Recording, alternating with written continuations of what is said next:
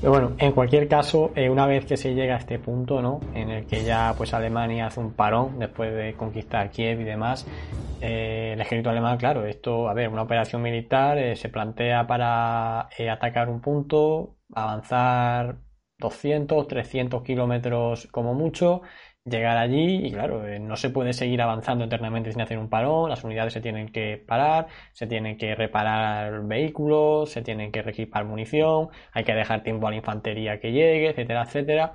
Entonces, una vez que ya se ha tenido pues este parón, ¿cómo es ese mm, otra vez reinicio de la ofensiva ya final hacia Moscú, ¿no? Ya eh, alertados por ese invierno que se echa encima, pero, pero aún así hay que seguir avanzando en, esa operación tifón hacia, hacia Moscú. ¿Cómo, ¿Cómo es este proceso? Porque si bien es cierto que no se llegó a plantear en ningún momento en paralizar la ofensiva ahí, o sea, se quería seguir hasta el final.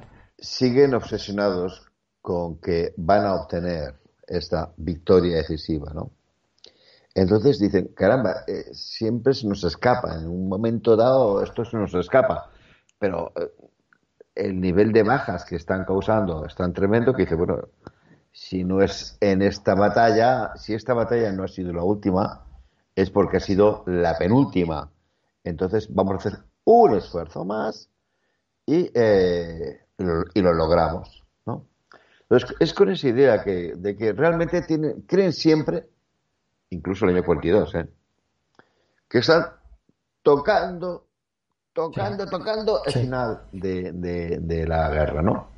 Siguen, repito, sin entender ni la capacidad industrial soviética, ni la cantidad de, ni la disciplina que ha impuesto Stalin en el país. En lo que Stalin dice, valga la expresión, va a misa. Es decir, eh, si ha sido capaz de mantener su poder en medio de un fenómeno como eh, la gran hambruna, que ha provocado un malestar, si es que estamos hablando de millones de personas muertas de hambre, y no ha dudado, no lo ha dudado. Yo sé que esto va a provocar malestar. Luego, alguien puede intentar aprovechar ese malestar para quitarme del poder. Entonces, sí, vale, antes de que esto ocurra, yo me cargo a cualquiera que pueda tener ni siquiera la idea de hacerlo. Y se carga en las purgas a 750.000 personas. Es que es una cosa. Atentos, a 750.000 de sus camaradas. Porque las purgas son contra el partido bolchevique y contra el ejército rojo. Entonces, ha puesto un, sistema en marcha en que lo que él diga se cumple. Tiene, como todo en la vida, ¿eh?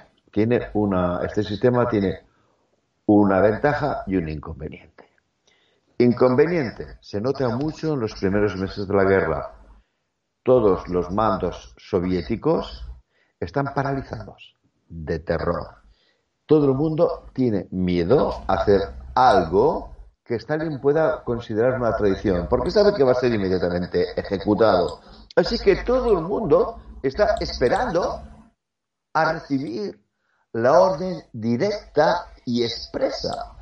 Una rigidez en la escala de mando que a los alemanes, que por el contrario son extremadamente flexibles, es por aquello de la, la táctica, la táctica de misiones, eh, les, permite obtener victorias en muchos casos inesperadas. Y bueno, ¿y estos tíos qué, hacen aquí para más?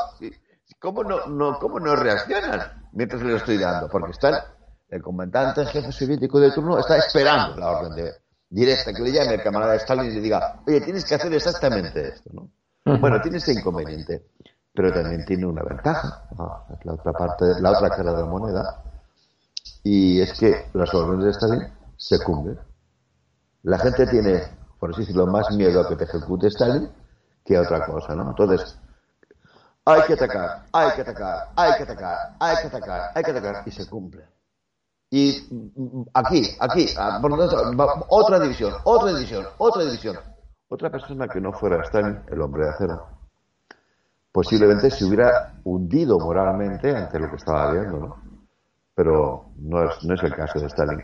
Y eh, tiene el país acostumbrado a una, a una, a una obediencia ciega, a una obediencia ciega, que, bueno, tiene su eficacia, porque no, no, podemos verla de una manera o de otra, pero eficacia tiene, ¿no?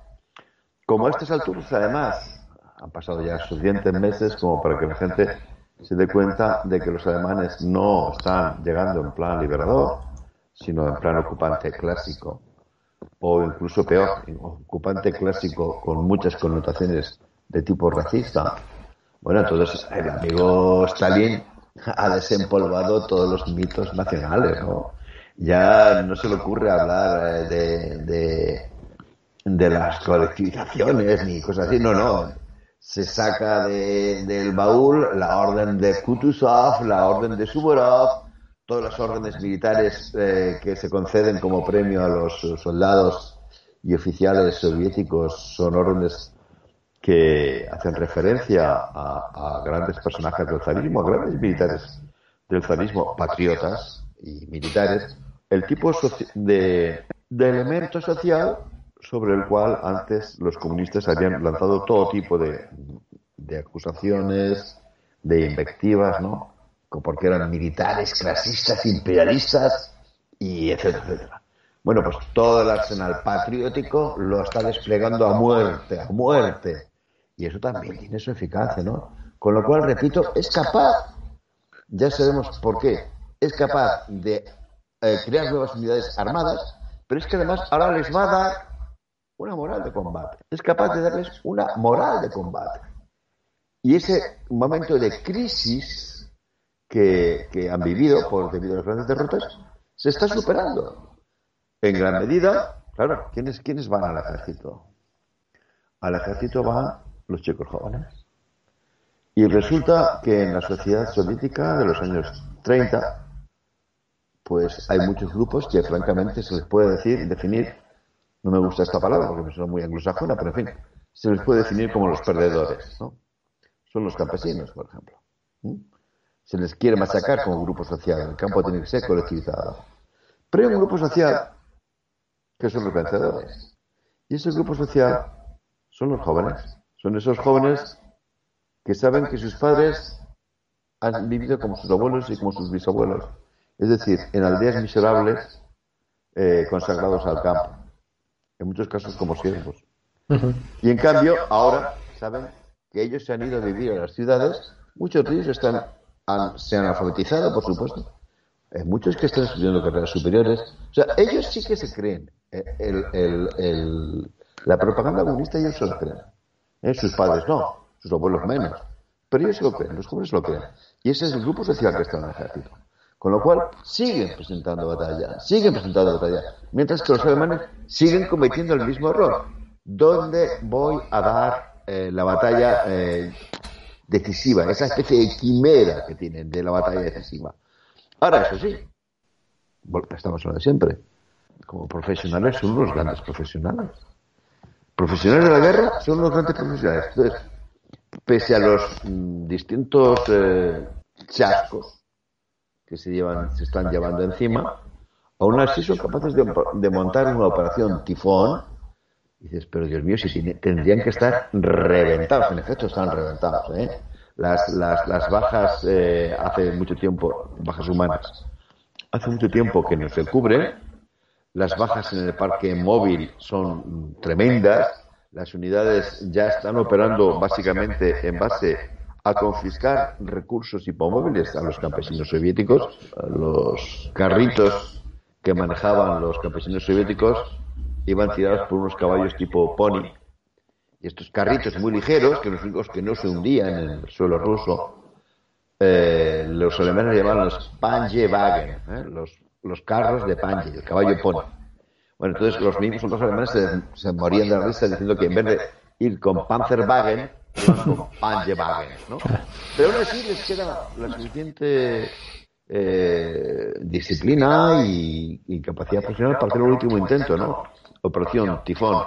Esto dice mucho de la, de la capacidad técnica, de, la, de los niveles de capacidad técnica del soldado alemán y de porque cualquier otro diría mira yo ya estoy agotado es que sí estoy obteniendo unas victorias de muerte Pero es que esto se me escapa siempre. Es como, como si, no sé, se te escapa entre los dedos.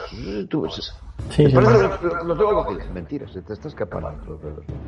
Eso cualquier, cualquier otro ejército posiblemente le habría desmoralizado totalmente.